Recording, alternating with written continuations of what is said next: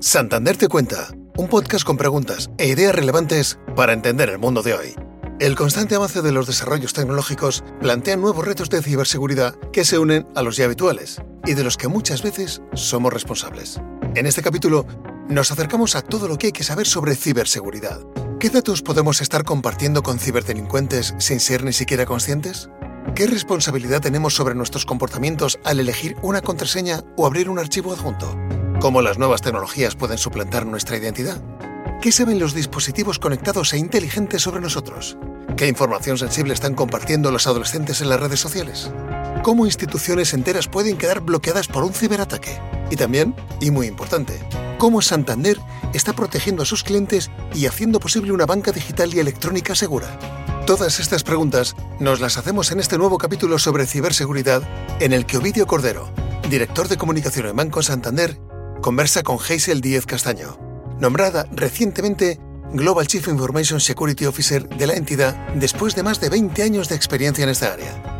Además, aprovechando que estamos en el mes de octubre, mes de la concienciación sobre ciberseguridad, Ovidio y Hazel nos solucionarán muchas dudas para proteger mejor nuestra seguridad, tanto personal como en el trabajo. Hola Hazel, muchas gracias por estar con nosotros hoy y además en el Santander Fusion Center de la Ciudad Financiera. Ah, buenos días y muchas gracias por haber venido y bienvenidas a nuestro Fusion Center. Aquí trabajan 350 personas que, eh, en ciberseguridad y protección contra el fraude para eh, los 164 millones de clientes del banco en todos los mercados y para los más de 200.000 empleados. ¿Qué se siente? Bueno, te voy a dar otras cifras. Realmente 350 personas son las que ves aquí en este Fusion Center, pero en el resto de la planta y en el resto del grupo somos más de 1.500 profesionales de ciberseguridad los que estamos protegiendo al grupo y también aproximadamente la misma de profesionales de fraude. Como puedes imaginarte, todo esto es un, un reto. No solamente estamos protegiendo a Santander, yo realmente siento que estamos protegiendo a nuestros clientes. Los clientes nos dan su confianza, no solamente para que podamos gestionar bien su dinero, pero también para que podamos gestionar bien sus datos. A mí eso, el, tener esa responsabilidad, realmente me, pesa y lo siento así. Y luego, por otro lado, también hay otra cosa que también es relevante en el rol. Y es que, como te decíamos, somos 1.500 profesionales con un talento y un skill en el grupo que es inigualable en el resto de, en, el resto de, de las organizaciones. Liderar un equipo así también es un desafío. Estoy súper emocionada con todo lo que nos queda por delante por hacer y, y, y sobre todo eso, mi máximo compromiso con el banco. Hoy vamos a hablar de ciberseguridad, un tema muy candente que está afectando pues, a empresas, instituciones, pero sobre todo también a las personas. ¿Podrías explicarnos qué es la ciberseguridad y por qué es tan importante? La ciberseguridad es un término que ahora utilizamos y que es como muy sexy. Eh, yo cuando empecé en, en, esto de la ciberseguridad hace más de 20 años ya, era seguridad de la información porque estaba todo muy relacionado con lo que eran los sistemas de información. Hoy en día yo diría que eh, se ha transformado mucho más en lo que es seguridad digital. ¿Qué significa seguridad digital? No solamente la tecnología, no solamente los datos, son las personas, son las cosas que haces, los procesos. Ciberseguridad es cómo proteges, cómo eh, eres capaz de detectar, cómo reaccionas cuando tienes un problema. Hoy en día todos nosotros vivimos en un mundo digital tenemos que tener una cultura de seguridad para protegernos cuando estamos en ese mundo. En este momento, ¿cuáles dirías que son los ataques y fraudes más frecuentes y qué tenemos que hacer para protegernos? Bueno, yo diría que phishing se lleva, mm, se lleva el número uno. El phishing en todos sus sentidos. Emails, SMS, WhatsApps. Precisamente, mira, mismamente ayer mi madre recibió un WhatsApp de un número que no conocía en el que decía, mamá, eh, se me ha roto el móvil, este es mi número de móvil nuevo. Mi madre, que como ya la tengo muy bien concienciada, lo primero que hizo fue llamarme por teléfono y decir, oye, he recibido este mensaje, ha sido tú, y le dije, bloquea ese contacto. Y, pero eso es nuestro día a día hoy en día. ¿Quién se iba a pensar que a una persona de una determinada edad alguien le iba a querer hacer una estafa, ¿no? O le iba a querer eh, hacer un bici. Nos movemos en un mundo digital y tiene sus riesgos. Entonces, cada vez tenemos que estar más alerta cuando recibimos un correo electrónico que puede ser eh, fraudulento, hay que prestar atención, quién te lo envía, qué te pide. Siempre normalmente los correos de, phishing intentan crearte una sensación de urgencia. Mm. No te puedo entregar tu paquete, lo voy a tener que devolver, eh, no vas a poder recibir esta cantidad de dinero. Entonces, es, hay que tener calma siempre en todos los correos que recibimos. Ser conscientes de que eh, organizaciones como el banco, como la eh, compañía de energía, como la compañía de paquetería, no te van a mandar un correo solicitándote datos personales. Eso tenemos que tener paciencia, leer bien. Luego tenemos el fraude. No tanto a través de páginas fraudulentas, cada vez sí que hay más publicidad de, eh, pues eh, si te metes en esta página web, me tienes un 50% de descuento en esta marca, ¿no? O super oferta de, esta marca. Y realmente el sitio, cuando te pones a mirar en la URL, no es el sitio real, es un sitio fraudulento. Pero hacen siempre como muy atractivo. Yo diría que principalmente son esas tres cosas phishing en todo su sentido, phishing, WhatsApp, SMS, eh, fraude, sobre todo que utilizando también el intentar que tú le des las contraseñas para intentar luego pasarse, hacerse pasar por ti, lo que nosotros llamamos impersonarte y sobre todo y las compras online. Yo creo que mm, estos tres son los principales. Y si desde tu experiencia, si nos ponemos a pensar en los errores que solemos cometer, ¿cuáles dirías que son los más habituales y qué tenemos que hacer para no caer en la trampa? A ver, yo diría que el número uno, si tengo que hacer un ranking, es que pensamos que nosotros no somos un objetivo. yo creo que ni tú ni yo pensamos que nadie va a querer venir a quitarnos el, todo el dinero de la cuenta porque no es lo suficientemente atractiva o quién va a querer hacerse pasar por mí. Incluso ya yendo un poco más a otro, a otro nivel, cuando vamos a las pymes, las pymes yo siempre digo que tienen un nivel de madurez en materia de ciberseguridad que no es el suficiente. Todas las, pymes, la mayoría de las pymes cuando tú hablas con ellos piensan que no son un objetivo, porque dicen, oye, yo soy una lavandería, soy un, zapatero, ¿quién va a querer atacarme a mí? Y la realidad de lo que está ocurriendo es que en el último año el 60% de las pymes de Europa sufrieron un ciberataque. De una forma o de otra, más dramático o menos dramático, pero sufrieron un ciberataque. Y de ese 60%, más del 50% entraron en bancarrota. Que sería más de una de cada cuatro. Una de cada cuatro, exactamente. Y si piensas en que, porque tú dices, el una de cada cuatro pymes oye, ha tenido un incidente con un impacto muy relevante. Pero es que además es que las pymes hoy en día son el sostén de la economía en Europa representan un porcentaje muy grande del GDP de, Europa. Entonces, eh, realmente el impacto que tienen en, eh, la economía es muy importante, la ciberseguridad. Y yo creo que en general ese es el, mayor error. Pensamos además que somos más listos que los demás. Eh, entonces, realmente todos podemos ser sujetos y todos tenemos que tener las mismas cautelas y las mismas prevenciones, porque podemos ser, eh, podemos ser un objeto de, un ataque o de fraude o de ciberseguridad. El segundo error que yo creo que cometemos por comodidad es que utilizamos las mismas credenciales, el mismo usuario y la misma contraseña en todos los sitios donde vamos. Me suena. suena. es fundamental. yo sé que es un trastorno y hay que buscarse mecanismos mnemotécnicos, utilizar frases en lugar de utilizar contraseñas, porque realmente una combinación de números y letras es súper difícil de, recordar. Pero si dices, bueno, pues voy a utilizar una frase que sea una frase larga. Mi perro come galletas. Es mucho más complicado descifrar mi perro come galletas que mm, María 123. Y, y para ti va a ser mnemotécnicamente mucho más fácil de recordar. Pero el riesgo de utilizar siempre el mismo pack de credenciales en todos los sitios en donde tienes cuenta, que es en el supermercado, en el banco, en Zara, en, todos los mm. servicios que utilizas, eh, es un riesgo muy grande. porque, te lo pillan en un sitio. Te lo pillan en un sitio, te lo han pillado en todos. Entonces eso es muy importante. Luego también otro tema que solemos tendemos a olvidar, porque no da mucha pereza, es hacer las actualizaciones de software. Cuando el móvil te hace el prompt diciéndote, tienes que actualizar... Ah, más tarde, más tarde. Es súper importante porque es lo único, realmente en la mayoría de las actualizaciones que se hacen de software, realmente se hacen porque tienen alguna vulnerabilidad. Y luego hay una cuarta cosa que a mí me gustaría también comentar y es un error muy frecuente y es eh, cómo nos exponemos en, los medios, en las redes sociales. Eso a mí me hace mucha gracia y siempre hago la misma analogía. yo no le digo a nadie de, mm, del barrio que me voy a ir de vacaciones, pero luego me harto a publicar fotos de que estoy en las Bahamas. Mm. Implícitamente estás diciendo dónde estás y la gente sabe que no estás en tu casa. Entonces eh, hay que tener mucho cuidado mm. y proteger sobre todo no solamente el dónde estamos porque nos puedan entrar a robar a la casa, sino algo más importante, protegernos a nosotros mismos y la seguridad nuestra y de nuestra familia. Publicar fotos, vídeos eh, de dónde estamos, del colegio al que van nuestros hijos, de vídeos de dónde va el niño al parque o la niña al parque.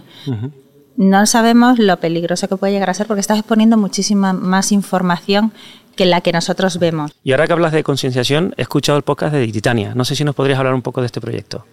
Por supuesto, porque además estoy emocionadísima con Titania. Titania fue, surgió como una idea en colaboración con, Prisa y con eh, los eh, guionistas de la Casa de Papel, en el que querían hacer algo en el que se vieran temas de seguridad, pero sin ser el típico eh, podcast de ten cuidado, no hagas esto, sino realmente como si fuera una serie y como si fuera una historia de ficción.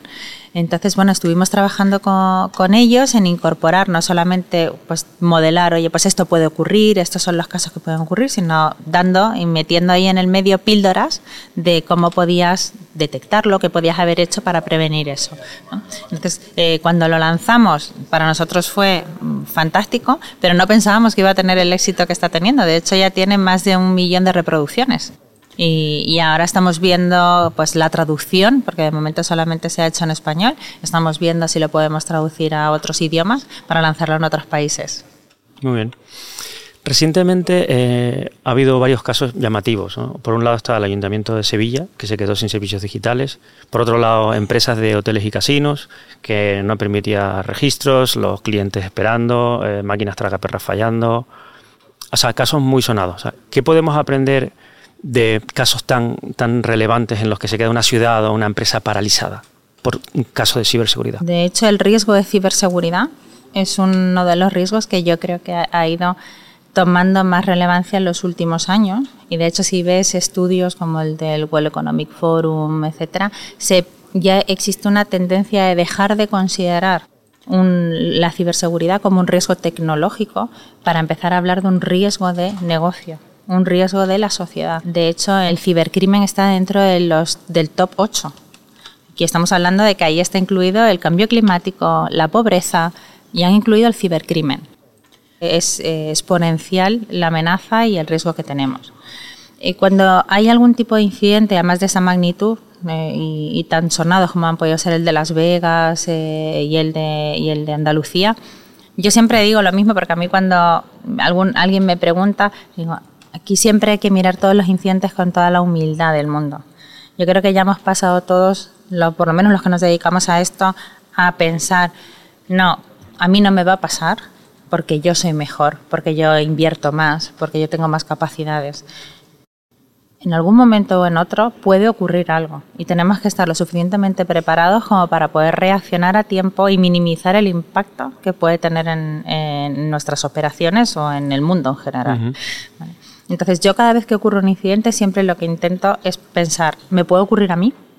Y empezar con todos los equipos, lo que empezamos a analizar es, como decimos nosotros, a diseccionar. Hacemos como una especie de forense de qué ha ocurrido qué han, cómo ha pasado, qué es lo que han entrado, eh, han hecho ingeniería social, cómo supieron identificar esos usuarios, etcétera. O sea, con un nivel de detalle que lo que nos lo que nos permite es nosotros analizar, oye, si efectivamente nos puede pasar, dónde han fallado los controles eh, que nosotros nos podrían haber fallado y hacer como un apretar las tuercas, ¿no? A nuestros motores para que todo eso cada vez vayamos mejorando nuestras defensas y podamos reducir la probabilidad de que nos ocurra.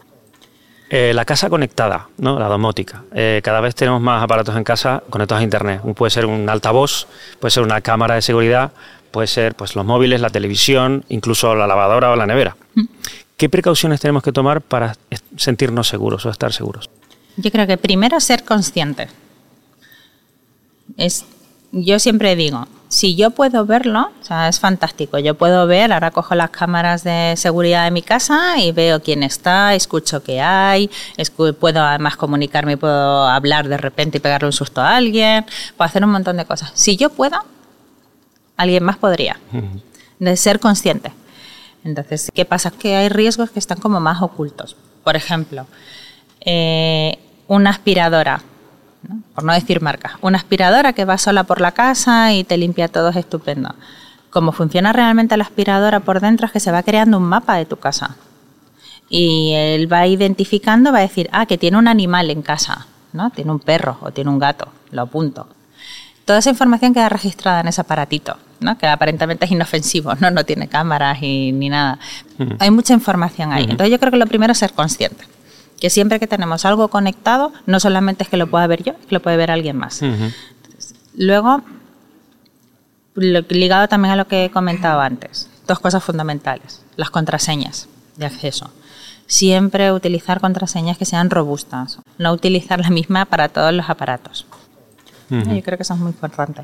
Y sobre todo, fundamental, las actualizaciones. en, en, materia de IoT, las, actualizaciones del sistema operativo y del firmware son imprescindibles.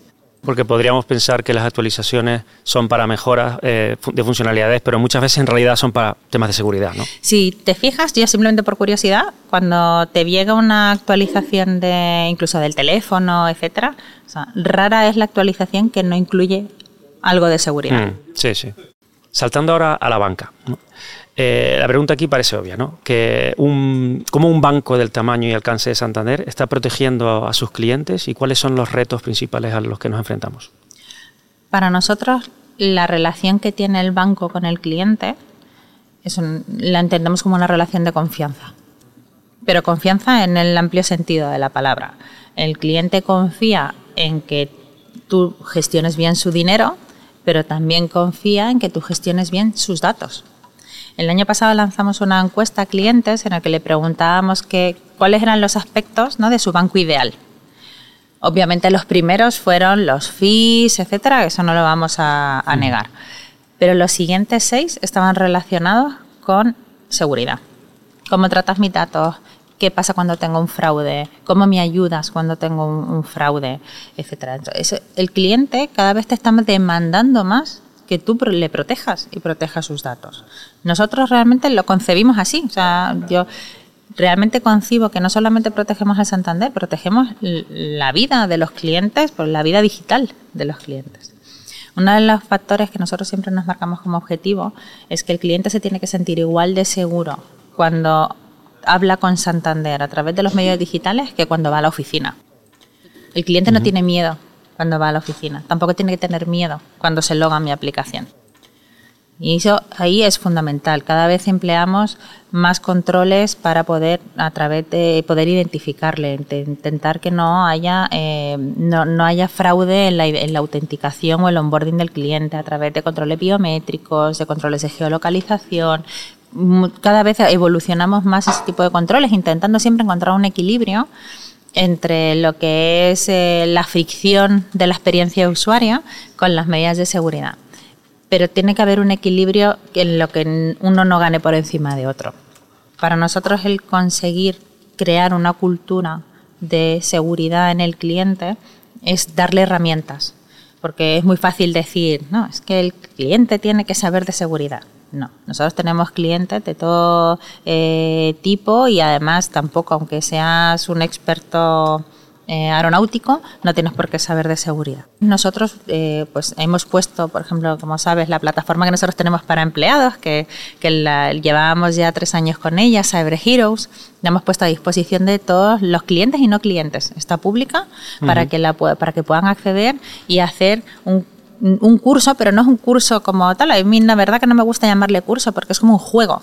Lo hemos hecho con gamificación precisamente para que sea más cercano, para que sea más entendible. No se utilizan tecnicismos ni, ni cosa, ni lenguaje extraño, ¿no?